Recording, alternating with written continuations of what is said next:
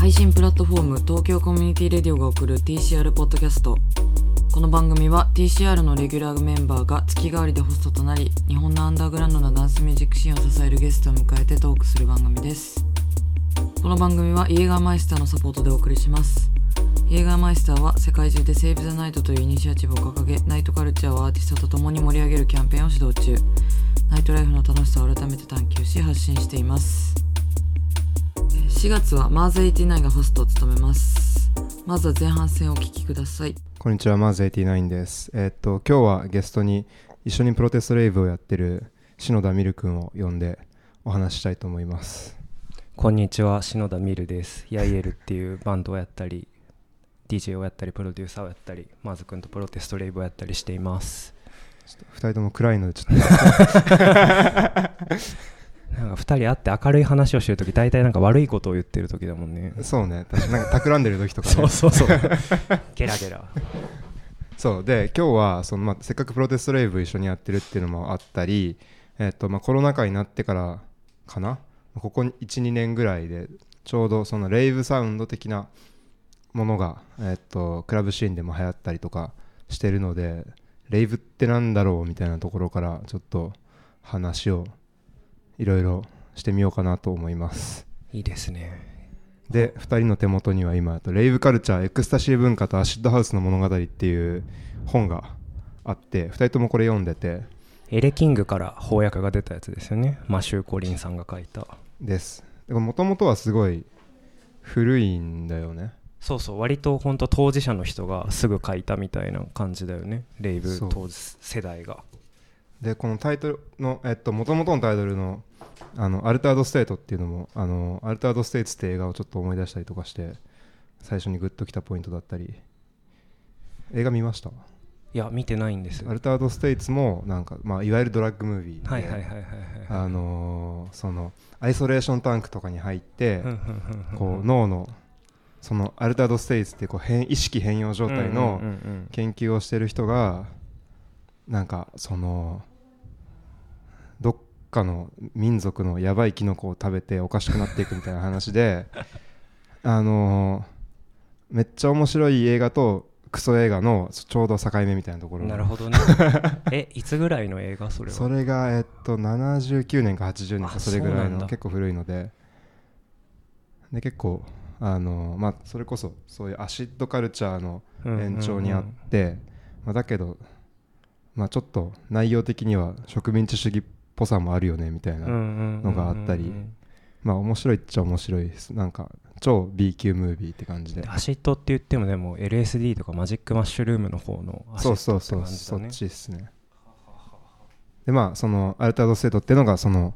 脳の意識変容状態っていうものがあってでこのレイブカルチャーのもともとのタイトルがアルタードステートっていうそのまあいろいろ食って脳の意識が変容している状態 の話をマシュー・コリンさんが書いているっていうのが元です。いやでも本当に昨今のなんかレイブリバイバルというか再評価ってないつからなんか結構もうちょっとここコロナよりちょい前ぐらいからってイメージだよね。そのファッションの方でも豪奢みたいな感じのちょっとまああれもフーリガンも混じってるけどレイブフーリガンみたいなのルックとかがすごい増えてって。なんかあとは、まあ、それこそショーでガバ使ったりとか、ああいうもともとのなんていうのかあのももう一番最初のなんか豪車とかがあのガバっぽいルックやって、であの発見、発見だっけ、あのダンスがちょっとアンダーグラウンドで流行り始めたのってもう34年前な気がしてて。そうだよね。そっからじわじわ来てだんだんでかいシーンであのガバっぽいサウンドが流れ始めて、うん。とかっていう感じになってってでちょうどそのコロナ禍ぐらいの去年一昨年ぐらいでなんか割とそのレイブサウンドムーブメントみたいな再評価みたいなのがピーク迎えたような感じがあるのかなっていう気が。本当そうだよね。だってなんかトゥモローランドとかそういうレベルのちょっとチャ,、チャラいというかでかいフェスでもなんか割とレイブっぽいハードテクノ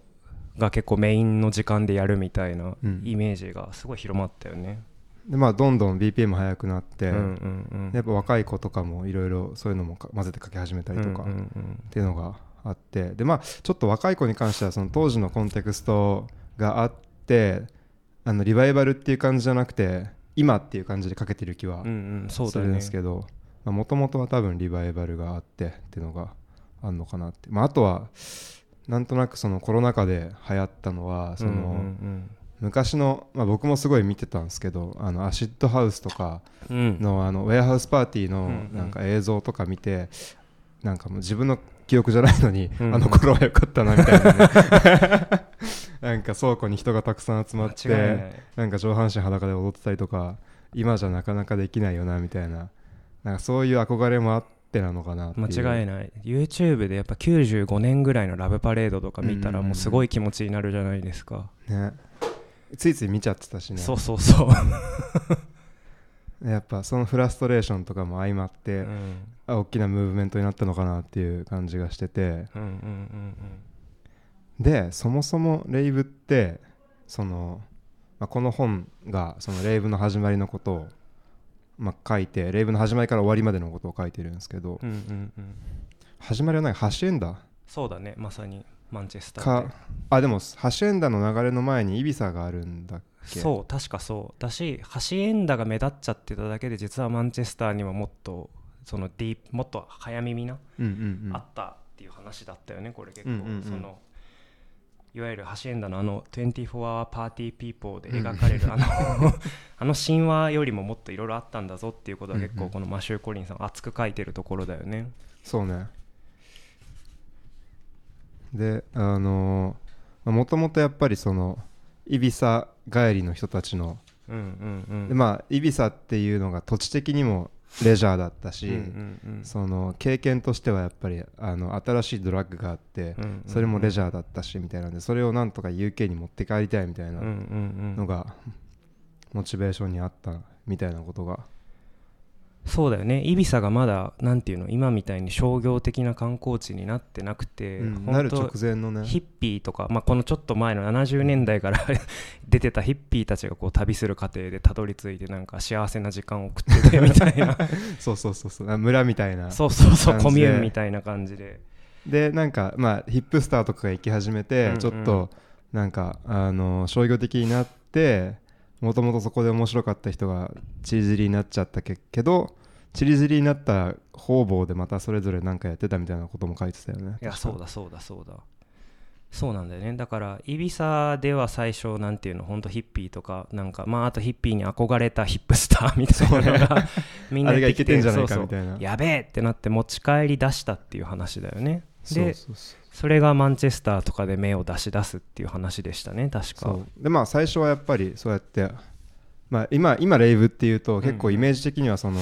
まあ、いわゆるイリーガルレイブって言われてるような、うんうんうん。あの野外でうん。違法の中でやるものがレイブだろうみたいなイメージもあるんですけどそうなる前はもともとやっぱ箱が実はあってそうだよね。でできなくなったから外へ行くしかなかったみたいなのが。そうだそうだ。箱でやるなってなったからとか箱を何時までに閉めろみたいな締め付けがどんどん激しくなってでじゃあ倉庫を借りるとか、うんうん。なんかそういうまずまずウェアハウスに行った感じだったよね最初は。なんか田舎の倉庫をこれは映画の撮影に使うんだとかってそうだそうだそ嘘ついて借りて。であのパイレーツラジオでその情報を流してね。うん。みたいなでまあそれはでなんか結構やっぱ今ってそのイリーガルじゃないとレイブじゃなくないみたいなことを言うちょっと老老害っぽい人もいるけどもともとは別にそのイリーガルであることを誇ってるわけじゃなくて仕方なくイリーガルにね。そうそうそう。で、うん。もっと快楽主義的なうん。もんだったしみたいなのがあってでまた警察もそれはそれ取り締まんなきゃってなったのでそうだそうだ。でだから倉庫と海沿いの倉庫とかそういうとこがどんどん使えなくなってってでだから見つけ出すのがその郊外の農場主とかにこう、うんうん。話を持ってってそこでやらせてくれないかみたいな感じで今いわゆるイメージされるあの野外のあのレイブみたいなものができてくんだよね、そうなんかあその野外のレイブも締め付けが激しくなったなんか元みたいなのが確かちょっとうろ覚えなんだけど、なんか警察署長かなんかのなん娘か息子かがなんかああったドラッグで死んであるある。でそれをレイブのせいにしてレイブを締め付けようってなったみたいな。でそれがちょうどそのドラッグの取り締まりにすごい都合が良かったみたいなのがあって。でちょうど最近あのー、なんだっけ。であそうそう。でその、まあ、大人たちがイメージしてるのはそのギャングみたいなのが売人が会場にいて、でそうそういう人たちからみんな買ってるんだろうっていう売人っぽいやつを探せみたいな風潮があったけど、まあ、実は友達が友達のために買ってるだけでみたいなのでちょうどそれでねあのあれ思い出したんだよね。あの映画でさあの24 Hour Party People の後ぐらいに出たやつであのあれあれあれ。あのなんちゃらハルシュの原作のやつでしょ。あのレコード屋でやべえジャングルかけるあそうそうそうそうそう。えっとね。あいつが。あのあヒューマントラフィック。あそうヒューマントラフィックだ。ヒューマントラフィックも一番さばいてたやつが警察署のなんか署長の息子だったよね。そうだそうだそうそれそんなのもあったなとか。で日本もあれ風営法ができた時ってなんかあれだね議員なんか貴族かなんかの娘かむすあはなんか貴族か議員かなんかの警察署かなんかの息子がなんかあのー、そういうダンスホールで知り合った女性とみたいになってでけしからんみたいな感じになって風営法ができた話が確かあったようね、しかもそんなん50年代とか60年代とかでしょ。いやもっと古かった気がとか戦後すぐとかだよね。確か、うんうん、そうだよね。でずっと残ってんだもんね。そうそうそうそうそう。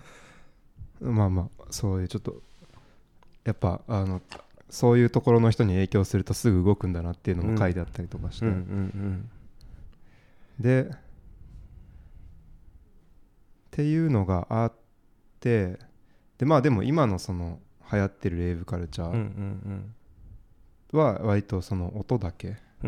でまあそういったことはちょっと違うのかなっていう感じもして。どうなんですかね。どんな感じでみんなかけてるとか聞いてるとかあるんですか？確かに音だけっていうのはすごくわかるな、うんうん、あの頃のあのなんていうのコードシンセのサウンドとか、うんうん、303のサウンドとかあとファッション的な、その本当にファッションというかそのサングラスとか、うんうん、なんていうのあのちょっとあるじゃんレイブファッションみたいな。なんかちょっとサイバーのサングラス細いやつでなんかあのトラックスーツとかでみたいな。とかファッション的なリバイバルもそれこそねさっきの豪者主導とか、うん、あの辺りあったし、ね、それこそあのーまあ、デムナとかが、あのそういう要素取り入れたりとかっていうのもなんかあったような気がして、そうだよね。もうでも本当あの 80s とかブランドの、もう割とそういう匂いするし。確かに確かに、ね、ミスビヘイブとかももうそれだし。そうだよね、うん、まあ、そういうブランドもちょうど流行って、うんうん、やっぱりでもなんかそのとその当時の話をその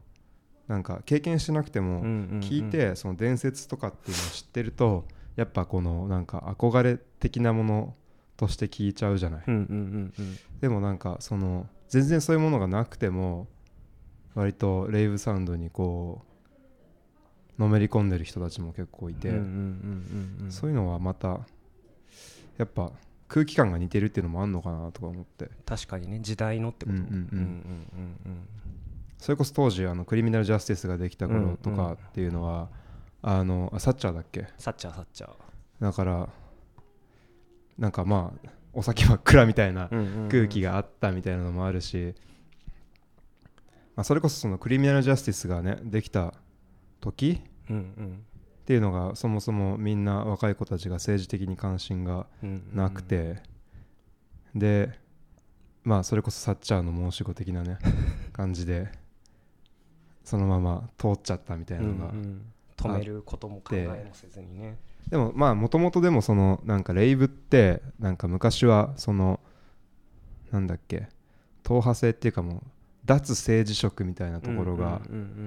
一個ポイントだったりとかした気がしてて。そうだよね。本当イギリスだったらやっぱさそのサブカルチャーごとに分かれてるわけじゃん、うん、モッツはモッツでスキンズはスキンズで、なんちゃらはなんちゃらでみたいな。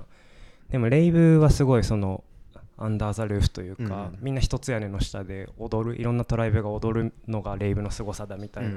それこそ「This is England」あるじゃん映画のあのスキンズの、あれの続編のテレビシリーズみたいなのがあって。あああるね。まだ見てないんだけどそうそうあれの90年代編みたいなのがマジでレイブで、でもあそこでこうスキンズとかフーリガンとかみんな一緒に踊ってるみたいな、やっぱ集団的な記憶としてなんかレイブでいろいろ分裂してたサブカルチャーみんな一つで踊れるみたいなのはあったっぽいね、うん、なんかそのそれこそ本の中にもそれこそ当時フーリガンとかやって、うんうん、であのまあスキンズとかってまあネオナチとかだったりして、うんうん、そういう排外主義者みたいなレイシストとかが、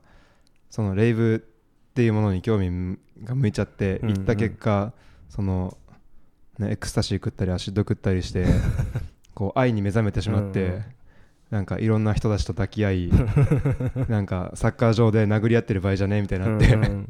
でその結果フーリガンの勢力がめちゃめちゃ減ったっていうのもなんかいいようないいのかみたいな。それはそれでなんかいい効果もあったんだろうなみたいな、なんかあのそれこそもともとなんかそのスキンズとかって、うんうん、あのいわゆるちょっと行き場のないストリートの少年とかをリクルートしてこうなんか行き場を与える行き場というかなんか居場所を与える代わりにそういうなんかスキンズ的な思想に教育していくみたいなのもあったからもともとガチガチのなんかあのそういう思想ってわけじゃなくてそういうふうに行き場所がなかったみたいなのがもともとあるしなんか楽しい遊び場があれば 居場所があればね。だしもっと原点的なスキンズってさすごくスカとかそれこそジャマイカンミュージックに精通してて、うんうん、もっとなんていうの人種的に多様性をこう尊んでたはずの人たちなんだよね本当まあそうね。なんかそれこそまあスキンズの時にその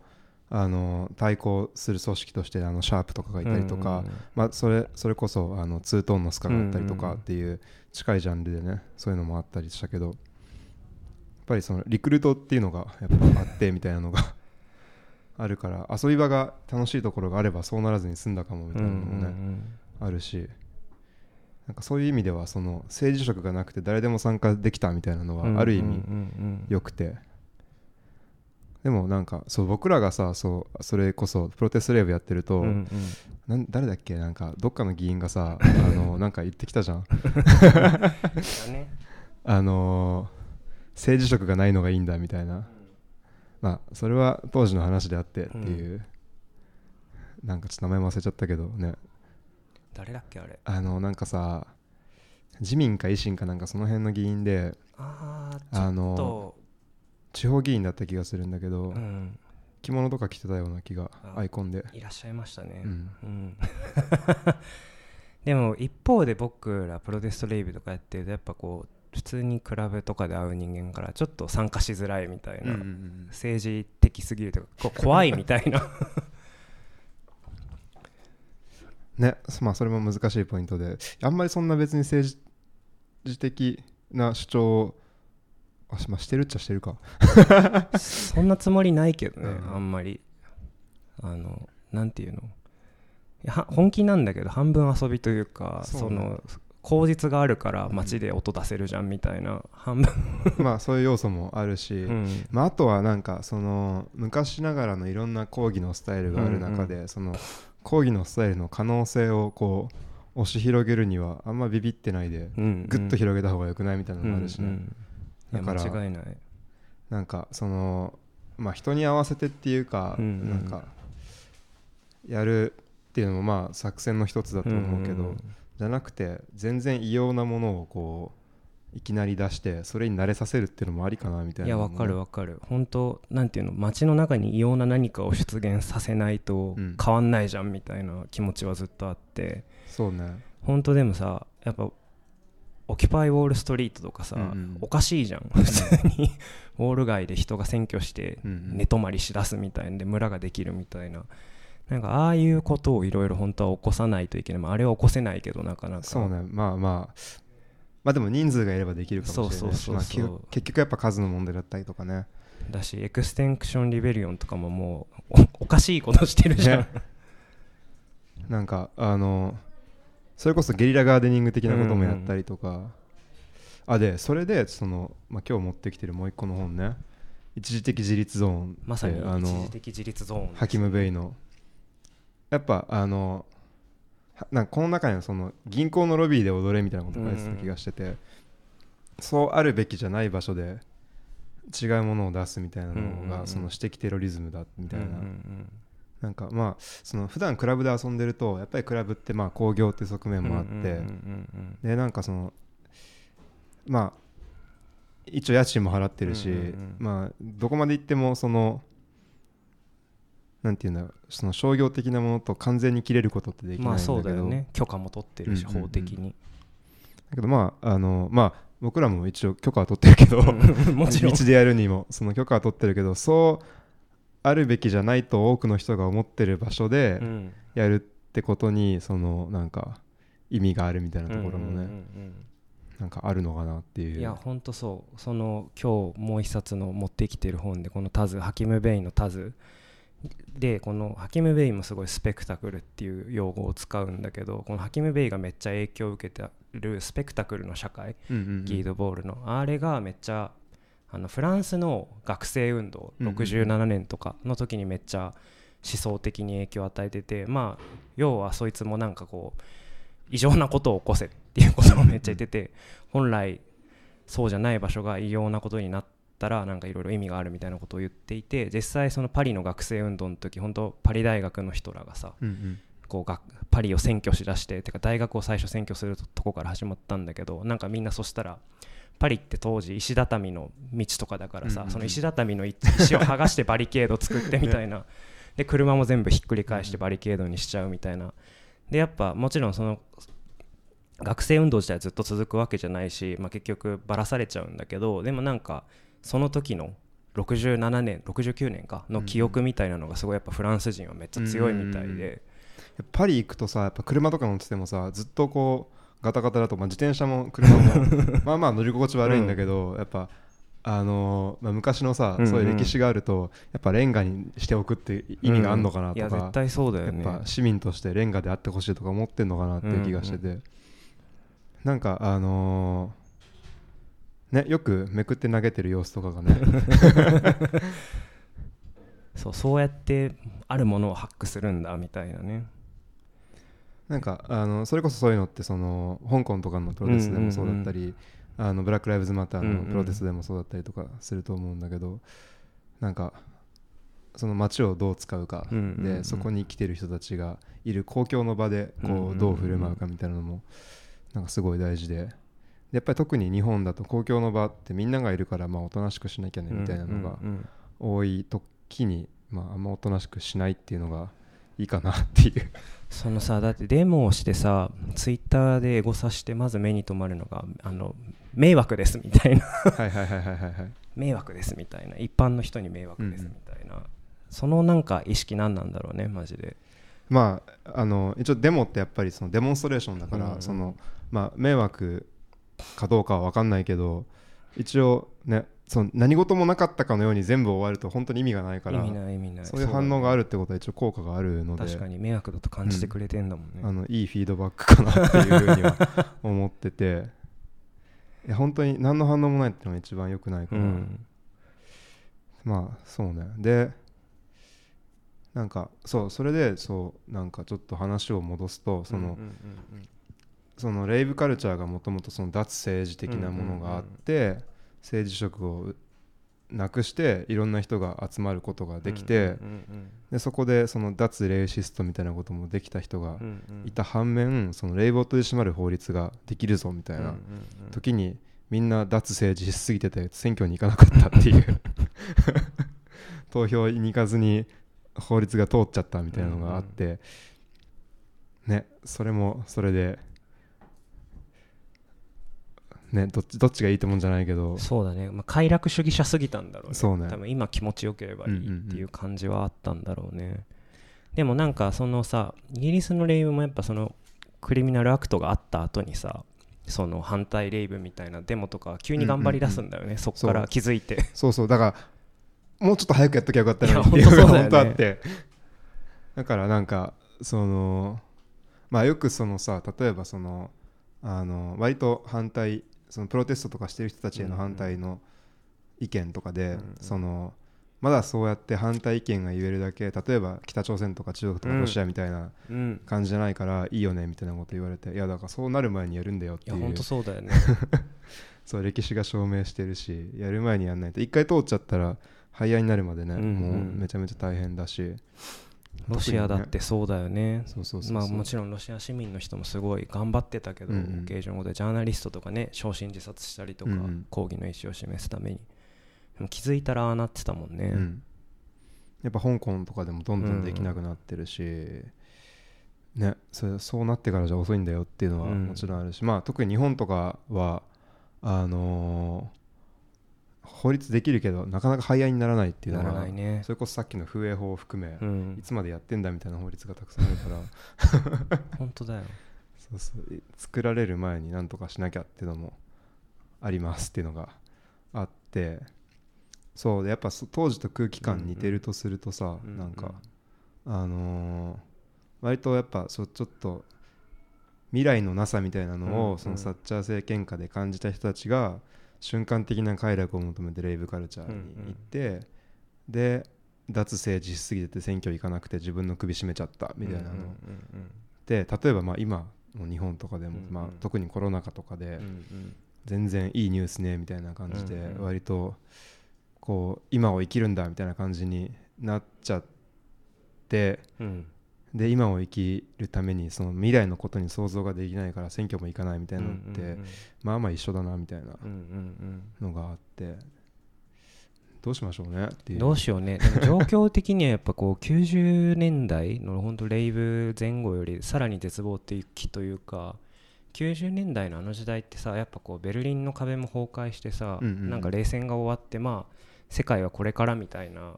明るくなりそうみたいなそうそうそう。ムードもちょっとあったじゃんまあ実際はこう新自由主義のグローバリズムに絡め取られていくんだけど、うん、なんかそっからさらに打ちひしがれたで今2022年みたいな感じだから、うん、それこそ本当マーク・フィッシャーとかが言ってる資本主義リアリズムっていうか。本当そうそうそう。そうなんですよ。結構状況は絶望的な気はしてて絶望的な。でもこう絶望的だしか言わないとねこう絶望的なんだったらどうしようもなくないってなっちゃうからこう希望があることにしなきゃいけなくて。そうなんです。そうなんです。そう。で希望をいかに作るかみたいなことをね、うん、こういろんな人がやってるわけなんだけどこうまあどっちにしろやっぱさこの次選挙7月、うん。うん、だからその時にできるだけ若い人に選挙に行ってもらわなきゃいけないみたいなのがあってさあどうしましょうっていう。どうしましょうねこれ前半戦これですかね。前半戦こんな感じ？さあどうしましょう。でもうちょっとなんかレイブカルチャーの話ももうちょっと引っ張ろうかな、うん